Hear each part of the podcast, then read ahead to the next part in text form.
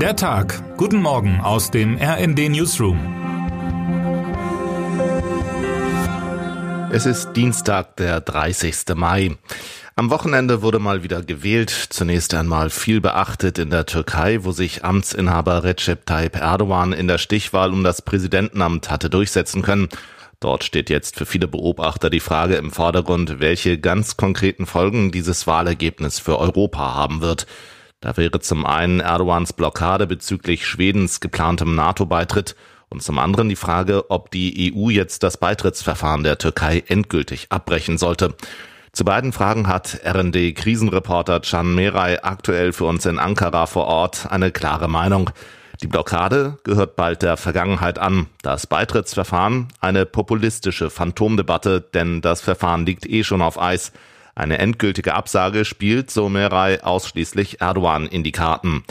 Aber nicht nur in der Türkei wurde gewählt, auch in Spanien waren die Bürger aufgerufen, an die Urne zu gehen.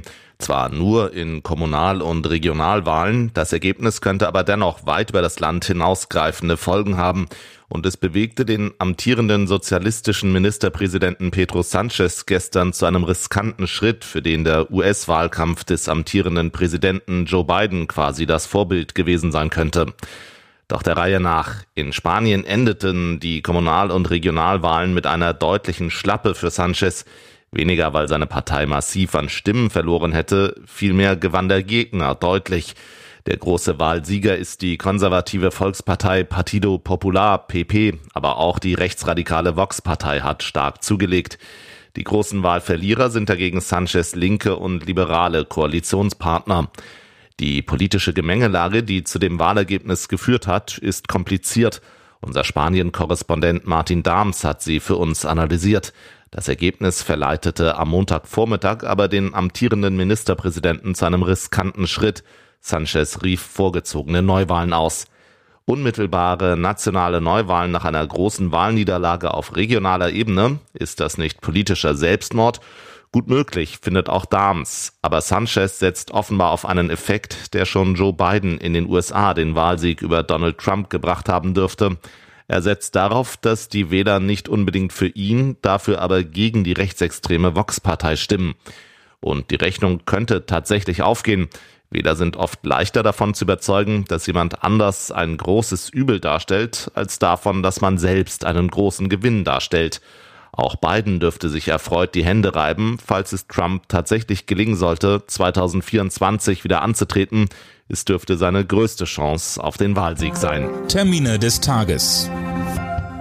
Im milliardenschweren Cum-Ex-Steuerskandal wird heute um 14 Uhr am Landgericht Wiesbaden ein Urteil gegen die Schlüsselfigur Hanno Berger erwartet. Ihm droht eine lange Gefängnisstrafe. Berger gilt als Architekt der Cum-Ex-Deals, bei dem sich Banken und Investoren nie gezahlte Kapitalertragssteuern erstatten ließen und den Staat geschätzt um mindestens 10 Milliarden Euro prellten.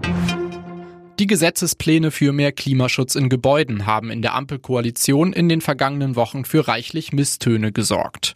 Nun zeigt sich der grüne Wirtschaftsminister bei wichtigen Stellschrauben gesprächsbereit. Robert Habeck will heute Abgeordnete der Ampel aus SPD, Grünen und FDP treffen und Kompromisslinien beim Gebäudeenergiegesetz ausloten. Wer heute wichtig wird. Bovenschulte will's bleiben. Im kleinsten Bundesland Bremen wollen SPD, Grüne und Linke weiter gemeinsam regieren. Am heutigen Dienstag starten sie in die Koalitionsverhandlungen. Selbst die schwächelnden Grünen haben Ja gesagt. Vorab hatte die SPD mit Bürgermeister Andreas Bovenschulter auch eine große Koalition mit der CDU geprüft.